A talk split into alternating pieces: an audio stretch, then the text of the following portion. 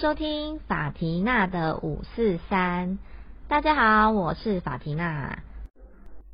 大家知道二零二零年最后一次水逆已经登场了吗？这一次的水逆时间是从十月十四号到十一月四号。为什么我今天会突然提到水逆呢？因为在星期一的时候呢，发生了我人生第一次。真的是让我非自愿性放别人鸟的事件。事情是这样的，大概在两个星期前呢，我就跟我朋友约好这个星期要见面。约的时候呢，我跟他说：“那我们就约十月十二号好吗？”他就跟我说：“哦，好啊。”从这之后呢，我们就开始想说要去哪里呀，要约几点啊之类的。一直到上个星期哦，他都还在跟我确认时间、交通方式等等的。结果呢，星期一，在我好不容易挂掉一通烦死人的电话，想说终于可以好好休息之后，我就收到了我朋友的讯息。他跟我说我已经到喽，这是我大惊，整个就从椅子上弹起来。什么？我们不是约明天吗？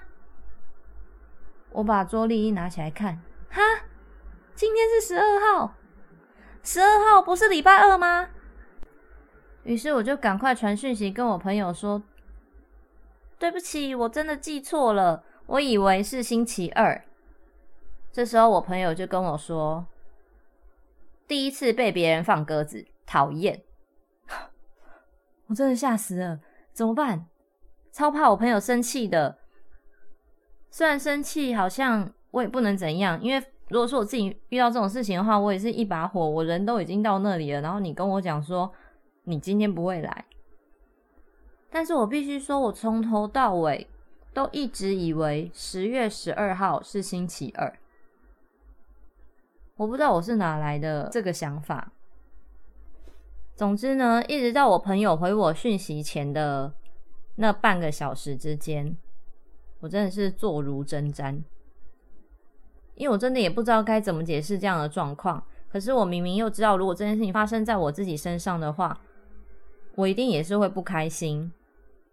所以我就等等等等等，还好。后来我朋友跟我说，他是因为在骑车，所以没有看讯息。那他也没有要生我气的意思。事后我想了一下，哎，水逆是不是快到了？一查，果然十月十四号开始水逆。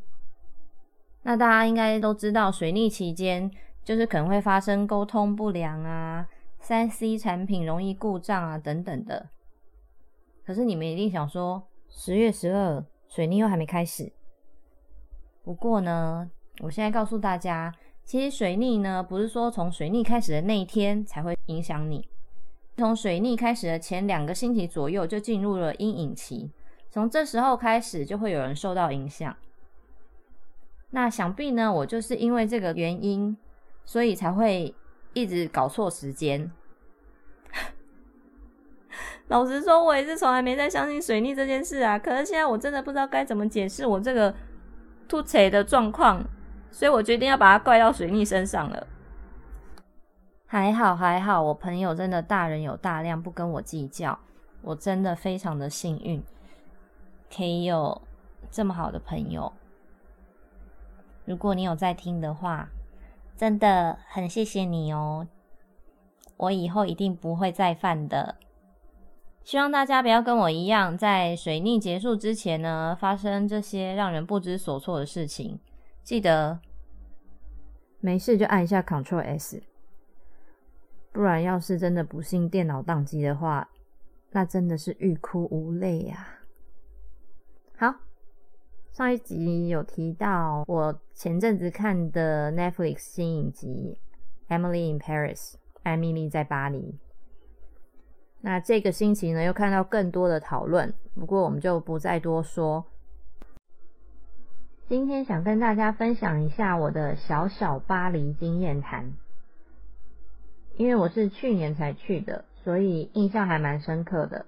那就把我在巴黎遇到的一些状况跟大家说说，那或许会对大家以后要去的时候有点帮助。虽然我真的也是不知道我们什么时候可以再像以前那样出国，而且等到我们又可以再出国的时候，这个世界可能变得已经跟以前不一样了。不过大家就当听听故事吧。在我去之前，其实就听很多人说过，法国人对于讲英文的人不是很友善。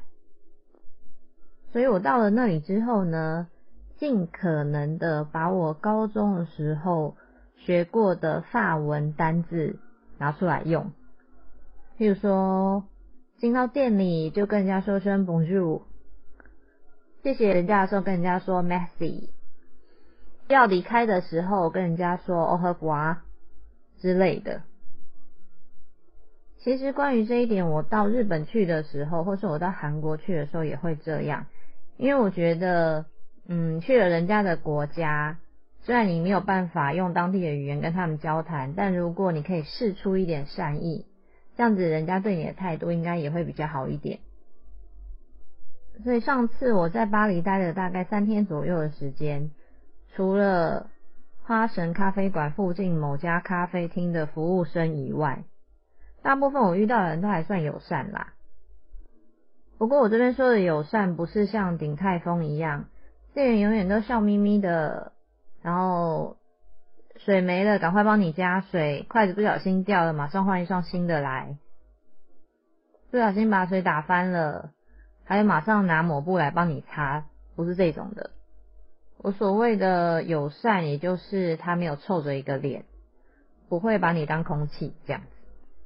那我刚刚说，除了花神咖啡馆附近的一个咖啡厅的服务生以外嘛，那个服务生是怎么样呢？我们已经坐在那里跟他点餐，点了大概有十分钟吧，他就只是站在我们旁边的一个收拾区，在那边擦他的盘子啊，擦擦杯子啊。就是好像没有要理我们刚刚点的餐的意思。说实话，我们也不过点了一杯咖啡跟一杯热可可，应该是很快可以解决的东西。但我们就是在那边等了大概快二十分钟吧。在这过程中，我们不是没有提醒他哦，就他不是跟我们说：“哦，我知道你刚点啦。”就是说，等一下。总之，他就是一副。好像没有想要赚你这个钱的意思，但我也不是说付钱的最大还是怎么样的，只是如果我们已经坐下来，你也帮我们点了餐了，那不是就应该把后续的事情给完成吗？总之，我们最后大概等了半个小时吧，才喝到我们的饮料。但撇开这位服务生的态度不说，那热可可还真是他妈的好喝耶！这大概是我在巴黎吃到第二好吃的东西。第一好吃的是什么呢？你们猜猜看？是一个台湾人去开的珍珠奶茶。不知道是不是因为我到巴黎的时候已经在欧洲待了十天左右，虽然东西也都是很好吃，可不知道为什么，就是有一种没有被满足的感觉。再加上到了巴黎，吃东西啊，物价啊，马上比我之前待的葡萄牙再多个两倍到三倍之间，所以那个 CP 值马上就降了很多。还好我这个朋友去了巴黎很多趟，也算是个小巴黎通，他就带我去这个台湾人开的珍珠奶茶店买了一杯真奶，那一杯真奶的大小大概是我们早餐店。奶茶的大杯那个大小，你知道这样一杯要多少钱吗？五欧，没听错，就是五欧，和台币大概是一百八十块，这完全就是天价。在台湾，一般比较贵一点的饮料店卖的珍珠奶茶，算它一百块好了。但至少它也是个七百 CC 左右吧。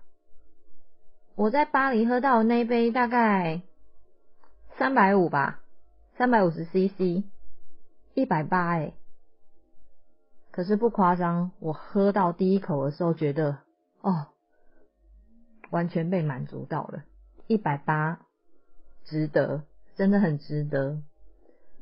这种满足感值得到我在巴黎三天喝了它两次，那是家的味道。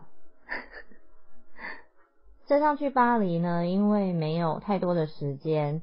所以我们没有排太多的行程，大部分的时候我们都是用走路的，只有到比较远的地方，像是铁塔那边才会搭公车和地铁。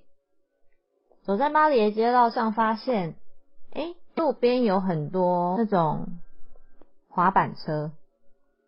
后来仔细观察一下，发现他们的滑板车类似我们的 U bike，就是可以租借的。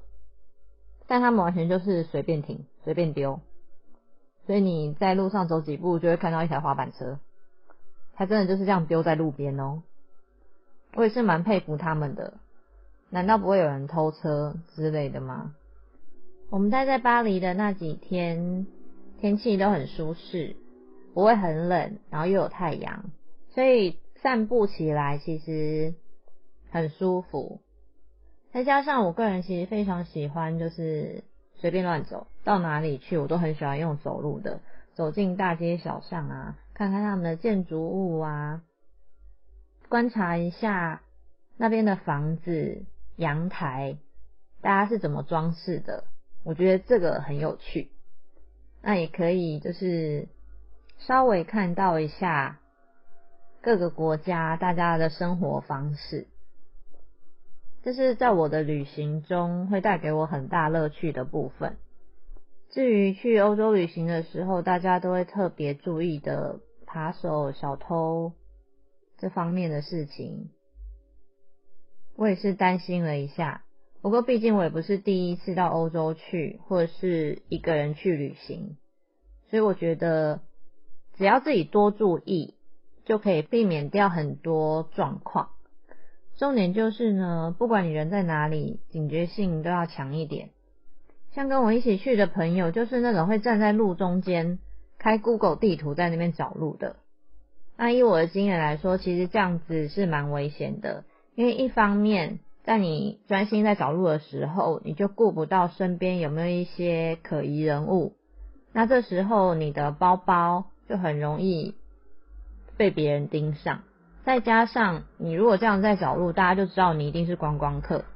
观光客就是这些歹徒眼中的肥羊。所以我建议大家，如果真的去外面玩的时候，你需要找路的话，就进到一家店里，不管是咖啡厅啊、麦当劳啊，或者是任何一个超市都好。总之，不要站在马路中间，不要站在人行道上。那个目标太大了，不知道是不是因为我已经先做好心理准备，心里先设定，就是巴黎的街道很脏，然后地铁里面很臭，可能随时都会闻到尿骚味，所以我真的到那里之后，反而觉得没有我想象的那么糟。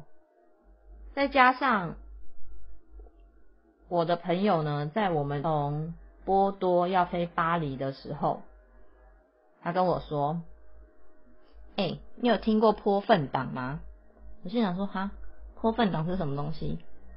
是某个政党吗？但取这名字也太奇怪了吧。”后来他就跟我说，他朋友啊，之前去巴黎的时候，就走在路上被别人泼大便。我一听真的是吓到，想说什么？被偷被抢就算了，还被泼大便，这也太惨了吧！于是呢，就因为他跟我讲了这件事，我到了巴黎之后呢，除了东张西望看看有没有人靠近我会偷我的东西之外，我还要看看附近有没有行迹诡异的人或手上拿着桶子的人。还好，在我们在巴黎的这大概三天之内。都没有遇到这些事。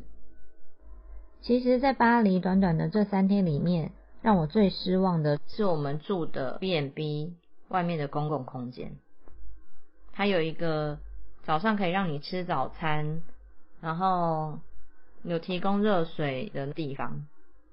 这真的是超恶心的，一堆没洗的东西，然后应该说他拿出来给你涂果酱的那些东西，看起来真的不知道是有洗过还是没洗过，感觉很像只是用纸随便擦一擦就继续用这样子。可能因为我自己有一点洁癖，所以对于这样的状况我真的不是很能接受。重点是它超贵的，它一个晚上要将近八千块台币耶，然后。住的地方什么都没有，但因为它是 B&B，我们也不能要求太多，只是至少要干净一点吧。所以虽然这家 B&B 的位置真的很好，我们可以走路就走到罗浮宫，附近也有一家马黑茶的专卖店，对面就有一家麦当劳，转角有一间 Subway，还有一些小酒馆之类的。不过。我不会再选择它。那如果有人有兴趣知道这家 B&B 的名字的话，再留言给我，不然我就不要挡人财路好了。总之呢，在我旅行过这么多个国家之后，我发现有一点很重要的就是，不要对你要去的地方抱着太大的期望，这样子不管你去哪里，你都会觉得很开心。因为当你没有抱那么大的期望的时候，你就不会有那么多的失望，然后你会觉得一切都很新奇、很好玩、很新鲜有趣。这一点大概是我在二零零八年的时候体会到的。那一年，我为了躲避某一个前男友，就因为他就是一直想办法要堵我，搞得我真的很烦。所以那一年我出国了好多次，去了巴厘岛，去了日本，又去了埃及。那之后有机会的话，再跟大家说说这个故事吧。今天就先说到这里。如果你喜欢我的节目的话，请帮我订阅跟分享。那有任何意见，也欢迎留言给我。我们就下次见喽，拜拜。